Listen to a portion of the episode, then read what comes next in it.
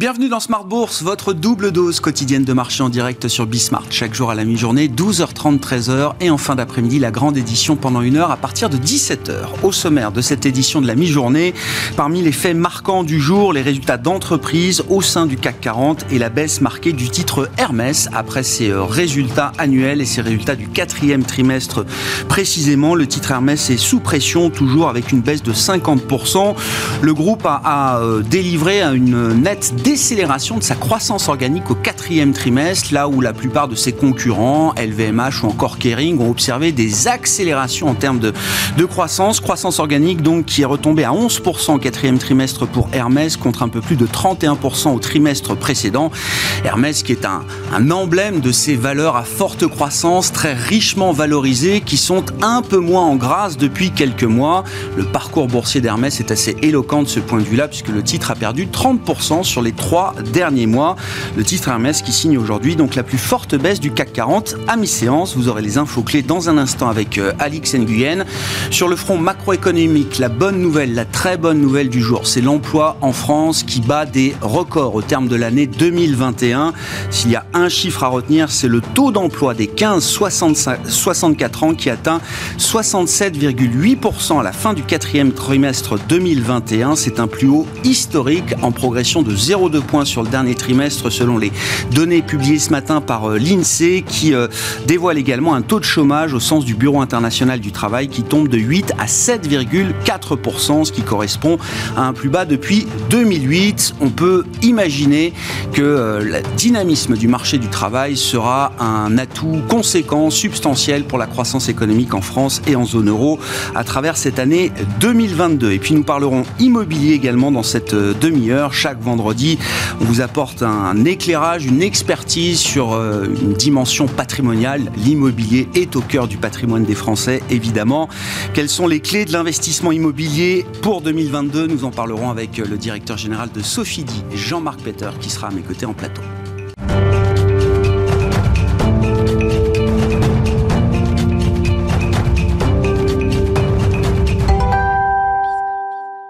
Journée d'échéance euh, mensuelle sur les marchés avec l'expiration du futur CAC qui est attendu cet après-midi à 16h. Journée technique, donc les infos clés du jour, c'est avec Alix Nguyen. Paris tâche de se maintenir hors du rouge. La perspective d'une rencontre entre Sergei Lavrov et Anthony Blinken semble apporter un soupçon d'apaisement, et ce, malgré la succession de rebondissements dans le dossier ukrainien tout au long de la semaine. Pour rappel, si mardi les Russes affirmaient le retrait de troupes à la frontière ukrainienne, le lendemain, Washington constatait le contraire et mettait en garde quant à une invasion imminente par Moscou, sans compter les accusations mutuelles de violation sur la ligne de cessez-le-feu entre milices pro-russes et forces ukrainiennes.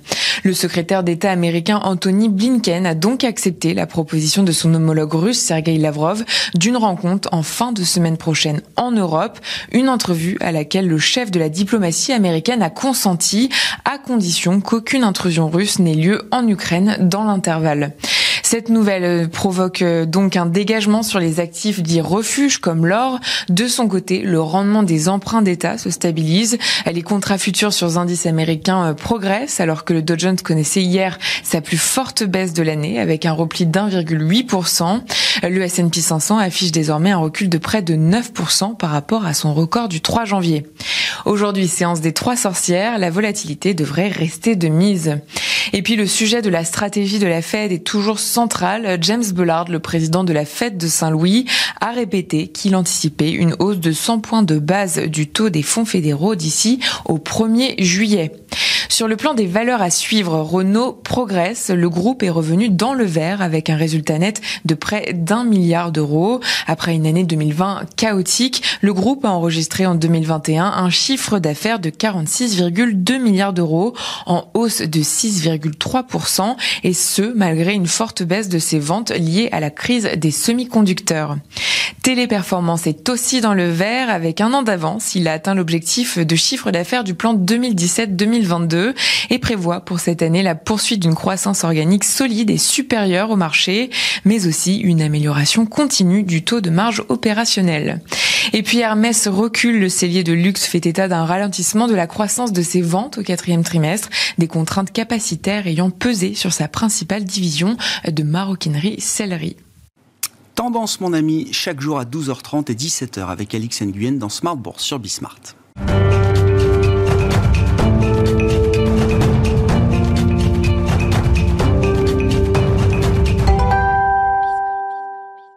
Et nous parlons des enjeux macroéconomiques et de politique monétaire en zone euro pour attaquer cette émission avec Gilles Mouek qui est avec nous en visioconférence, chef économiste du groupe AXA. Bonjour et bienvenue euh, Gilles.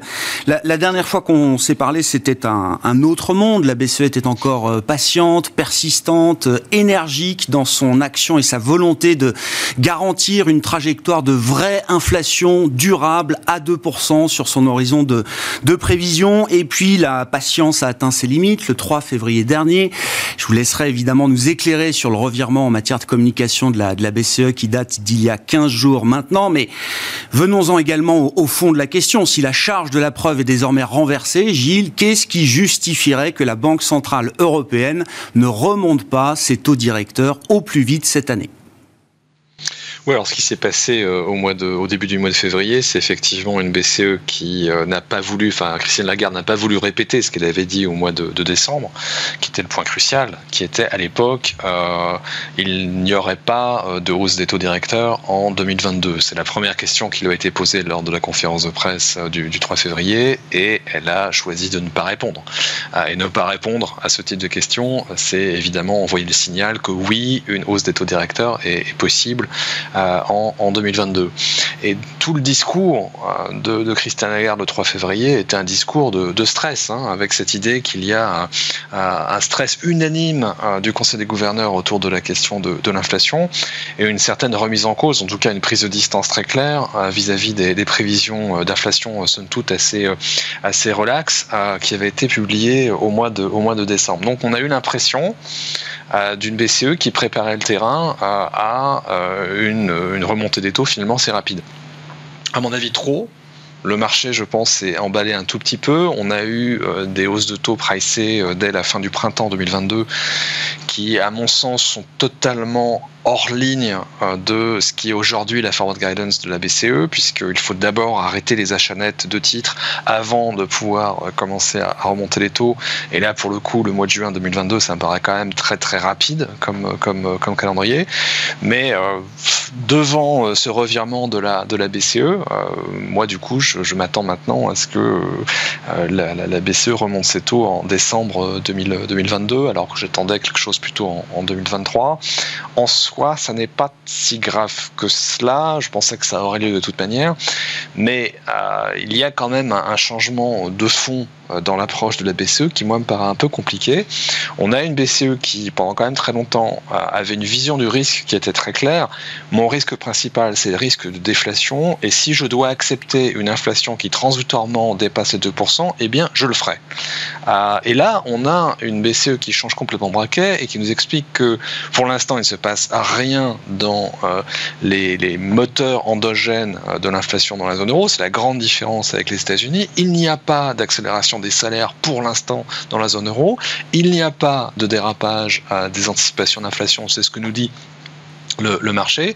Mais au cas où il y aurait le début du commencement du soupçon euh, d'un désancrage d'anticipation d'inflation, eh bien, nous voulons taper très vite. C'est quand même un changement de ton, un changement d'approche, un changement assez fondamental, euh, et ça, c'est assez, assez surprenant. Est-ce que ce revirement est fondé sur le plan macroéconomique. Euh, Gilles, qu'on ne constate pas aujourd'hui de hausse des salaires euh, euh, substantielle, c'est une chose, mais quand on regarde les facteurs qui amènent la hausse de salaire, notamment le marché du travail, est-ce qu'on peut imaginer que la BCE a des éléments qui entretiennent une confiance importante dans l'idée qu'on va observer ces euh, hausses de salaire, que c'est écrit aujourd'hui. Ou est-ce que ça reste quelque chose d'encore hypothétique? Non, c'est probable, mais la question c'est euh, de savoir s'il fallait réagir d'une manière aussi brutale à ce qui pour l'instant, est une probabilité assez forte, mais qui n'est pas avérée. Euh, c'est là où il y a un changement, où il y a quelque chose d'un peu, d'un peu problématique. Si vous prenez l'enquête, par exemple, auprès des chefs d'entreprise dont la, BCE a, s'est servi euh, dans sa conférence de presse du mois de février, ils nous disent qu'ils s'attendent à une augmentation des salaires de 3% en 2022 contre 2% en 2021.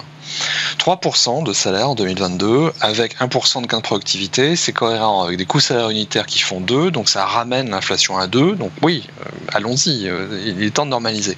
Sauf que lorsque cette enquête nous disait 2021, on était sur une progression de 2%, dans les données effectives, les données qui nous viennent d'ailleurs de la BCE elle-même, mmh. on n'était pas à 2, on était à 1,5.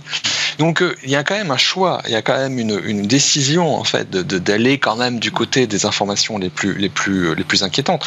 Encore une fois, moi je m'attendais à une hausse de taux en 2023, donc on la fasse en, décembre 2022 au lieu de le faire en décembre 2023, c'est pas très, à mon avis, c'est pas très problématique. Et oui, il faut commencer à normaliser la politique monétaire dans la zone euro.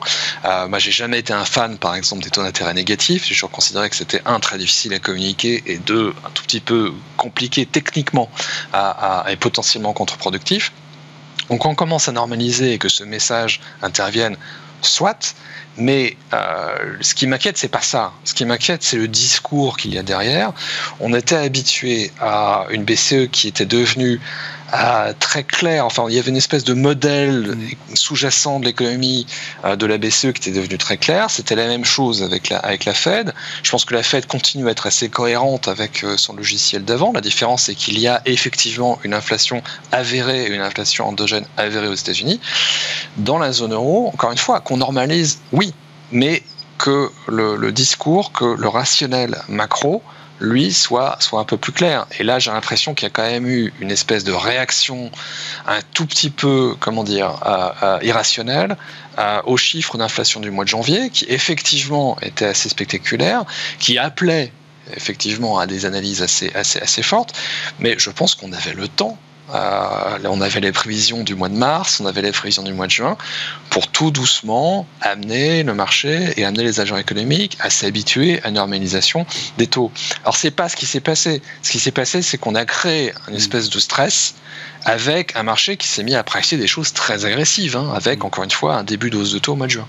Mais oui, parce que si c'est un changement en profondeur qui n'est pas démenti euh, aujourd'hui officiellement, hein, malgré euh, différentes prises de parole depuis le 3 février, euh, Gilles, la question c'est pas juste de savoir s'il y aura une ou deux hausses de taux cette année. La question, ça devient jusqu'où la Banque centrale européenne est prête à normaliser si elle considère effectivement que le régime d'inflation a changé, que le risque inflationniste est le risque qu'il faut combattre, où se trouve le taux neutre réel de l'économie de la zone euro et jusqu'où cette normalisation peut, euh, peut amener les taux directeurs de la Banque Centrale euh, Européenne. Certains de vos confrères, économistes très sérieux, vont bien au-delà d'un taux de dépôt qui serait ramené à zéro sur des horizons 2023-2024 euh, désormais. Non, c'est ça qu'il faut expliciter. C'est-à-dire que le, il y a quelque chose qui a été dit la semaine dernière, il y a dix jours, par Mary Daly, qui est la patronne de la fête de San Francisco, que j'ai trouvé extraordinairement à la fois simple et, euh, très rationnel, qui était de dire, voilà, euh, et là, elle parlait des États-Unis, évidemment.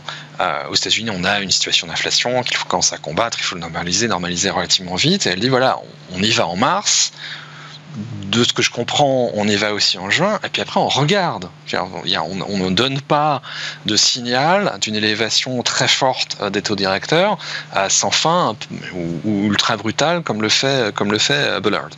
On ne sait pas exactement dans quelle situation nous sommes aujourd'hui. Il est possible que le régime d'inflation très bas dans lequel on était aux États-Unis et en Europe avant la pandémie est terminé. C'est possible, mais ce n'est pas certain. Donc voilà, on commence à normaliser et ensuite on voit.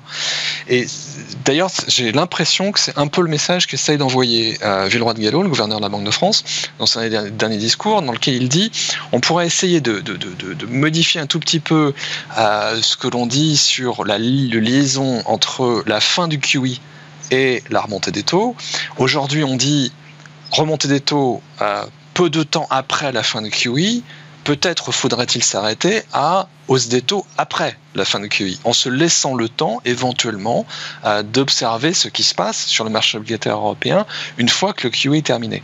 Donc voilà, c'est, ce, qui, ce qui importe à mon sens, c'est de donner un sens, le sens d'une direction, le sens d'une boussole, sans préempter d'une évolution macro au second semestre 2022, en 2023-2024, qui est quand même très très incertaine. On est en phase de, de rattrapage de l'économie après un choc sans précédent depuis la Seconde Guerre mondiale.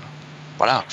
Donc euh, là, oui, les choses se passent bien. On a des chiffres français en particulier qui sont extraordinairement rassurants sur euh, la situation du marché de l'emploi. On a effectivement l'impression que finalement, cette crise pandémique ne laisse pas énormément de traces de long terme sur notre potentiel de croissance. En tout cas, c'est une hypothèse qu'on peut faire plus facilement aujourd'hui qu'il y, qu'il y a six mois. Donc peut-être qu'effectivement, on pourra normaliser très vite.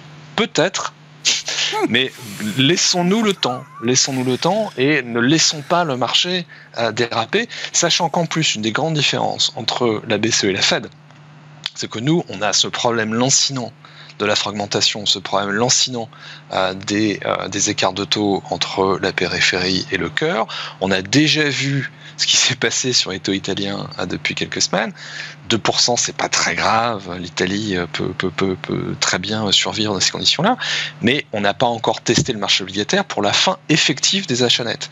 Donc, moi, ce serait un peu mon, message euh, humble hein, à, la, BCE. Ils font ce qu'ils veulent et euh, ils ont des moyens d'analyse qui sont incomparablement plus, importants que les miens. Mais on a un test important à faire sur la manière dont nos économies se comportent une fois qu'on a arrêté les achats. On a des moments politiques un peu importants en 2023. On a en particulier une élection italienne qui doit avoir lieu avant le mois de juin 2023. Voilà. Laissons-nous le temps de voir comment les choses se passent. Merci beaucoup Gilles. Gilles Moy qui était euh, avec nous en visioconférence euh, sur cet éclairage macro autour de la revirement de communication de la Banque Centrale Européenne, chef économiste du groupe AXA.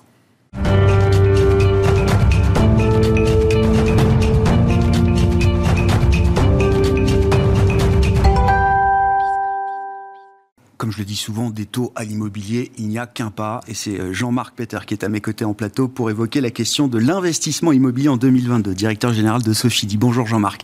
Bienvenue. Merci beaucoup d'être là. Effectivement, oh, euh, l'idée est de prendre un peu les différentes catégories d'immobilier, effectivement, et voir un peu les, les forces faiblesses ou les clés pour l'investisseur sur ces différentes catégories d'immobilier pour, euh, pour 2022. Qu'est-ce qu'on peut en dire, Jean marc Alors, ce qu'on peut en dire, c'est qu'on a un, début de réjouissement. Euh, il semblerait qu'on constate une, forme de, retour euh, à la normale. Et si on balaye, comme vous le suggérez, les différentes classes d'actifs immobiliers, euh, s'agissant d'abord des bureaux, plus grande classe d'actifs, quelque part, les bureaux vont bénéficier vraisemblablement de cette reprise économique 4% euh, de croissance pour la France prévu en 2022, un taux de chômage euh, extrêmement faible. On va sans doute aussi euh, constater un reflux probable du télétravail.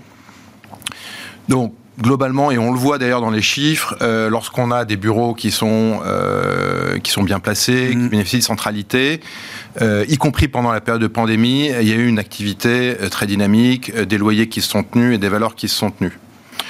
S'agissant des commerces, euh, là aussi, euh, une forme de retour à, la normale intéressante, puisque déjà, un, euh, il y a un réservoir de consommation qui est encore très important, puisqu'on n'a pas consommé l'épargne de précaution qui a été mise de côté par les Français et les Européens pendant la crise. S'agissant des commerces parisiens qui souffrent encore aujourd'hui du manque de touristes, on imagine mal demain un monde où il n'y aura plus aucun touriste, je pense qu'il y a un pari à 100% pour dire que le tourisme va revenir. La question, c'est à quel rythme? Hmm.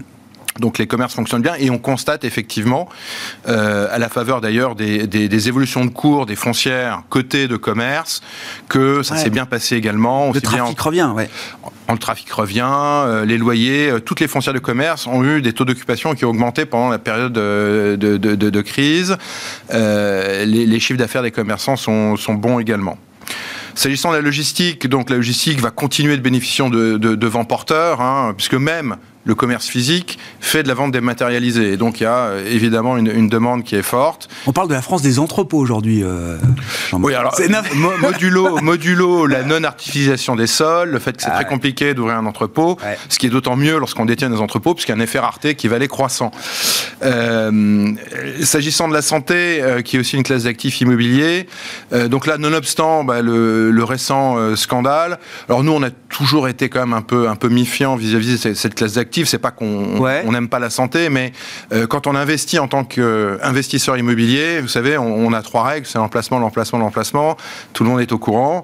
Et euh, souvent, euh, la santé, c'est des emplacements qui sont assez médiocres, puisque c'est la santé, si vous voulez, c'est un achat de destination, c'est pas un achat d'impulsion. Hein. Donc vous n'avez pas besoin d'être avenue Matignon pour pour accueillir des, des personnes en, en, dépendance. Et puis souvent, c'est un immobilier qui est très euh, très monovalent, très spécifique. Euh, et si vous voulez avoir une chance de louer à autre chose qu'un opérateur de santé, euh, il faut faire beaucoup de travaux pour transformer soit en bureau, soit, soit en logement. Et on se rend bien compte, et c'est peut-être un, un, un, petit bridge entre ce qu'on entend aujourd'hui sur les opérateurs de santé et l'investisseur immobilier en, opérateur de santé, c'est que vous avez en, face de vous quand même des cost killers. Et donc, voilà. Donc, structurellement, vous avez toujours été prudent sur cette catégorie d'immobilier spécifique autour de la santé. Oui, on a, on a été prudent, parce que comme je, voilà, ça coche pas les cases. c'est pas, et, pour être totalement transparent, on n'en a aucun. Euh, donc, euh, donc euh, c'est assez rare de, de trouver de l'immobilier de santé qui est situé au cœur des villes, euh, que vous pouvez facilement euh, faire muter en bureau, en logement, et, et, et, avec un, un, opérateur qui est votre locataire, qui n'est pas assez agressif lorsqu'il s'agit de renouveler le bail. Et alors c'est vrai que c'est un actif qui, qui, qui, a été très à la mode, qui est sans doute encore beaucoup aujourd'hui, donc en plus vous le payez assez cher. Oui, et justement là, si j'appuie sur le scandale, comme vous dites, la controverse Orpea, pour la nommer, euh, Jean-Marc, elle va marquer euh, l'ensemble du secteur, en tout cas l'ensemble de l'investissement tourné vers la santé, y compris l'investissement euh, immobilier. Vous avez une conviction par rapport à ça Alors, je, comme, je dis, hein, je ne suis pas équipé hein, pour, pour, pour, pour, pour évoquer, ce sujet en dehors du, filtre, du, prisme, du prisme immobilier. Il est clair que les opérateurs de santé vont être contraints par les autorités à dépenser plus d'argent en personnel, en consommables, etc. Et que de facto, les opérateurs de santé seront encore plus motivés pour aller rechercher des baisses de loyer vis-à-vis des propriétaires euh, de leurs murs euh, lorsque euh, l'époque du renouvellement de bail est, venue. Mmh. Donc c'est effectivement pas sans doute une très bonne nouvelle pour... mais bon.